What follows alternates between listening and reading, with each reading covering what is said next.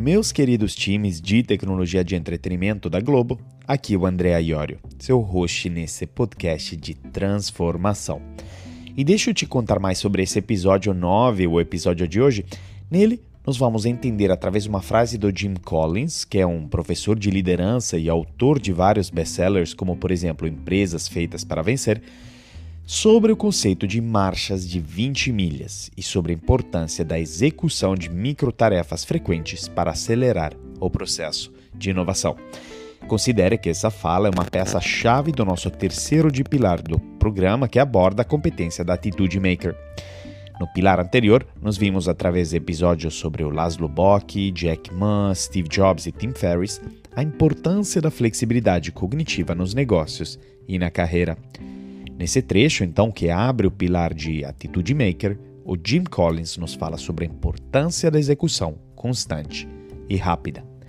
Ouça só.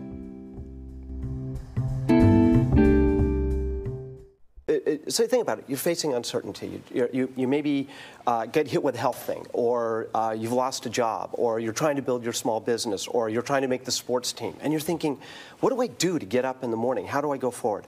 We came across this thing called the 20 mile march. And the idea is that if you want to walk from Maine from San Diego to Maine, you could either try to do big 50 mile days in good weather and then hold back in uh, in bad weather. Yeah. Or you could just every day, no matter what, do 20 miles a day, 20 miles a day, 20 miles a day.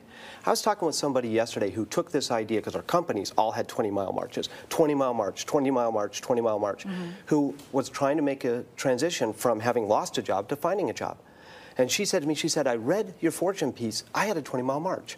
I woke up every single morning and said, I am going to reach out to three contacts a day every single day like clockwork. Not seven on one days yep. and zero on others, but every single day, 20 mile march. Você pode estar abatido por uma questão de saúde ou tenha perdido um emprego, ou você esteja tentando construir sua pequena empresa ou tentando formar uma equipe esportiva e esteja pensando: o que vou fazer para acordar de manhã? Como seguir em frente diante desses desafios? Nos deparamos então com essa coisa chamada Marcha de 20 Milhas.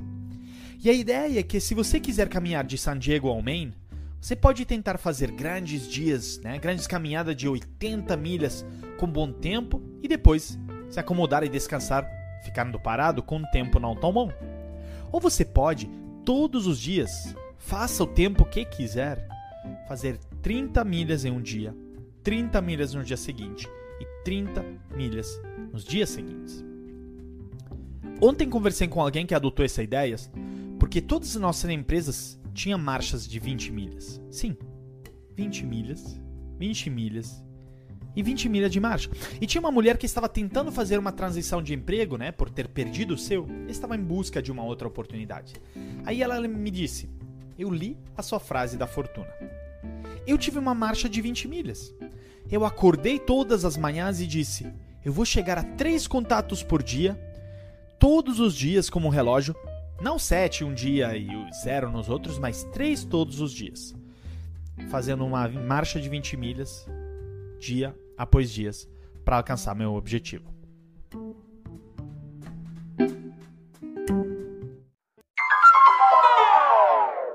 Eu quero começar contando uma história de dois exploradores que no começo do século passado competiram para ser a primeira pessoa ao chegar ao Polo Sul. Mas tiveram resultados muito diferentes. O norueguês Roald Amundsen acabou sendo quem chegou em primeiro lugar, e o rival britânico Robert Scott morreu na volta. O Amundsen e mais quatro membros da expedição chegaram ao Polo Sul o dia 14 de dezembro de 1911, cinco semanas antes do grupo liderado pelo inglês Robert Falcon Scott, da expedição Terra Nova. Amundsen e sua equipe voltaram sãos e salvos à sua base, sendo informados, infelizmente, mais tarde, que Scott e mais quatro companheiros tinham morrido na viagem de volta. Mesmo competidores, foi um grande baque para o norueguês. E o mais interessante dessa história é que os dois times eram mais ou menos equivalentes em termos de equipamentos, conhecimentos e experiência. Qual foi então a principal diferença que fez o Amundsen ganhar e o Scott fracassar? O fator-chave foi o que o Amundsen tinha, literalmente, um objetivo de percorrer 15 milhas todos os dias, regularmente, sem desculpas. Ele construiu um sistema em torno disso, ou seja, nos dias bons ele nunca superava de muito a distância, né, de 15 milhas, mesmo que fosse possível. Mas nos dias ruins, né, fazia muito frio, muita ventania, enfim, né, Polo Sul, imaginamos, né, o quão inconfortável deve ser ele ia para frente mesmo com condições ruins. E mesmo que fizesse um pouco menos, como 6 ou 7 milhas, ele nunca deixava de ir um pouco para frente. Quando a equipe, né, enquanto isso, do Scott ficava nas barracas se protegendo da tormenta. Ao final, tudo se resumia a três características que o Amundsen demonstrou: 1. Um, disciplina fanática. 2. Criatividade empírica. E 3. Paranoia produtiva. Por exemplo, o Scott apostou em soluções não provadas até antes, como usar trenós a motor, que era uma tecnologia muito disruptiva na época, mas ainda não testada ao máximo de forma empírica. E o Amundsen, por outro lado, era um empiricista convencido, né? Antes da expedição, ele foi e conviveu bastante tempo com esquimeses, para aprender com eles o que já tinha sido validado em centenas de anos de experiências. Em termos de paranoia, ele calculava meticulosamente tudo e colocava suprimentos extra, mesmo que fossem mais pesados, para ter segurança em casos de crise. Ou seja, sempre pensava no que podia dar errado. O Scott queria ir mais leve, então não estocou tanta comida e suprimentos, o que foi um dos fatores que o fizeram perder a vida na volta. Se a gente for pensar bem, paranoia produtiva é o que a gente aprendeu, né? Ser fundamental ainda mais através da crise do coronavírus. Quantos de nós né, tiveram mais dificuldades nessa crise ainda devido por não estar poupado o suficiente no passado ou não terem se preparado para o imprevisível? Inclusive, eu acho que um dos grandes aprendizados que teremos justamente dessa crise é que o mundo, né, sendo imprevisível, precisa que nos planejemos melhor, né? Através dessa paranoia produtiva. E eu sei, entre eu e você, que paranoia parece como uma palavra ruim e muitas vezes associadas com né, psiquiatras, mas tem a sua importância e conotação positiva, na medida óbvia que for bem dosada. Mas eu quero focar mais no primeiro ponto que fez o Amundsen ganhar a corrida: a disciplina fanática. E disciplina, se bem lembrarmos, é um das duas principais características do líder nível 5, se bem lembrarmos né, no começo do podcast, junto à humildade. A disciplina é justamente o que a mulher do áudio do Jim Collins faz, né? Ao todo dia se colocar um pequeno objetivo concreto e persegui-lo fanaticamente. Essencialmente, disciplina é ter uma consistência de ação. A forma como funciona é a seguinte: se você coloca um padrão de progressão para você, né? Primeiro, então, é, segundo, você se coloca um limite mínimo que você tem que alcançar, seja em momentos bons e momentos ruins. Também você coloca, porém, um limite máximo e tem que ter a disciplina de não superá-lo muito e não apenas maximizar porque pode, porque isso pode te expor às possíveis tormentas que podem chegar depois. E por último, você tem que alcançá-lo. Ou seja, disciplina não é sobre ter boas intenções. Elas não contam aqui é sobre concretamente atingir o objetivo. E como a gente traz isso para a realidade das empresas? O Jim Collins traz um exemplo que parece meio louco, né? mas não é. Até porque, mesmo que não necessariamente no curto prazo, uma estratégia dessa paga e muito no longo. O John Brown assumiu como CEO da Stryker no fim dos anos 70, uma empresa de equipamentos médicos, e decidiu construir né, e crescer a empresa, que era pequena e familiar na época, de 20% em lucros todo ano. Não importava se em condições boas ou ruins de mercado. Eles eram super focados em alcançar isso em anos ruins, mas também em não superar de muito essa meta se o ano fosse muito bom. E mesmo que pareça não fazer sentido, faz muito sentido. Porque eu cansei de ver empresas com as quais trabalho, trabalhei, ter uma variabilidade muito grande de resultado devido à inconsistência das ações que tomam. Isso é falta de disciplina em momentos muito bons de mercados, né? Todos temos a tentação, né? Nossas empresas de, é, como por exemplo uma empresa de bens de consumo, de querer estocar muito seus clientes, vender, puxar vendas para alcançar resultados além da meta. E depois talvez, né, sofrer quando não podemos subir mais os preços porque os clientes não renovam o pedido por estar super estocados e querem fazer o estoque girar até o fim. Ou de sempre tentar superar qualquer previsão e meta de curto prazo para ganhar um bônus e depois não pensar se isso minimamente afeta a experiência do nosso cliente ou parceiro. Para mim, o paralelo disso tudo é muito semelhante ao conceito de resoluções de ano novo, que são um pouco, digamos, é, as metas que a gente se coloca, né? É, eu até gosto né, de fazer resoluções, mas acredito que a forma com as que fazemos é muito falha. Nós sempre pensamos em macro objetivos, metas ambiciosas, mas nunca pensamos na parte mais importante.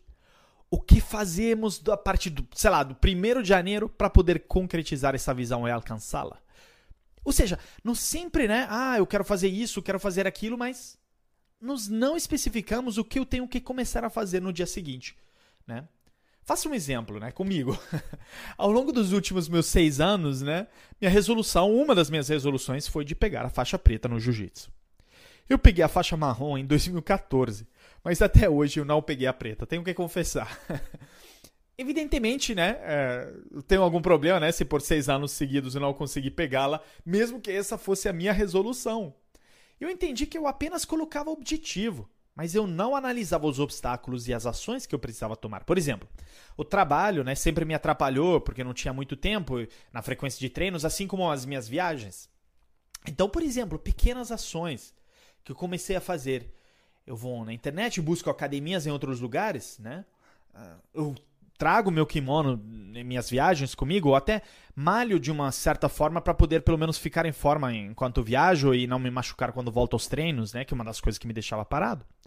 Até estudei na internet o passo a passo de como melhor lavar o kimono, né? Durante viagens, né? Enfim, é bem manual, com sabão e tudo. E, né, eu costumo fazer agora aulas particulares com o professor para recuperar um pouco desse atraso. Ou seja, por muitos anos o meu objetivo foi o mesmo.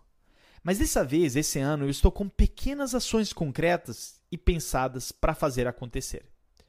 E eu não sei se no fim do ano pegarei a faixa mesmo, né? Tivemos a fase da, da, da, da né? de ficarmos todos em casa, né? Inclusive, se meu professor estiver ouvindo, saiba que não estou pedindo faixa, tá? Porque quem faz jiu-jitsu e está ouvindo aqui sabe que nunca pode se pedir faixa, né? É sacrilégio no jiu-jitsu. Eu não estou pedindo faixa. Mas passo a passo, com disciplina, ó, a palavra-chave, eu chego mais perto. E, eh, de fato, eu aprendi um pouco sobre isso quando fiz um exercício muito legal em um seminário do Tony Robbins. Em agosto de 2019, eu participei do seminário dele aqui no Rio. E ele nos desafiou a traçar dois grandes objetivos: um pessoal e um profissional. Ele foi até além.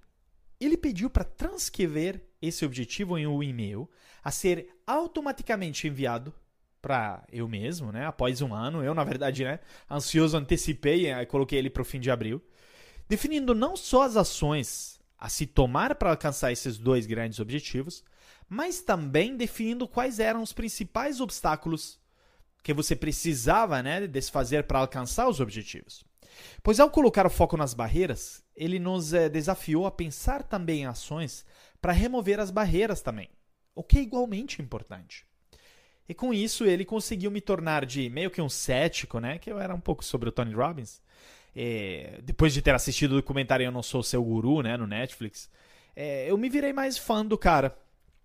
E tente você também fazer esse e-mail para você daqui a um ano. Dois objetivos, ações a serem tomadas e quais obstáculos você tem que tirar do meio do caminho. E agora que exploramos a visão do Jim Collins sobre microações cumulativas e frequentes, nos vamos despedir mas eu espero que a sua cabeça esteja borbulhando de questionamentos e provocações, meus queridos times de tecnologia do entretenimento da Globo.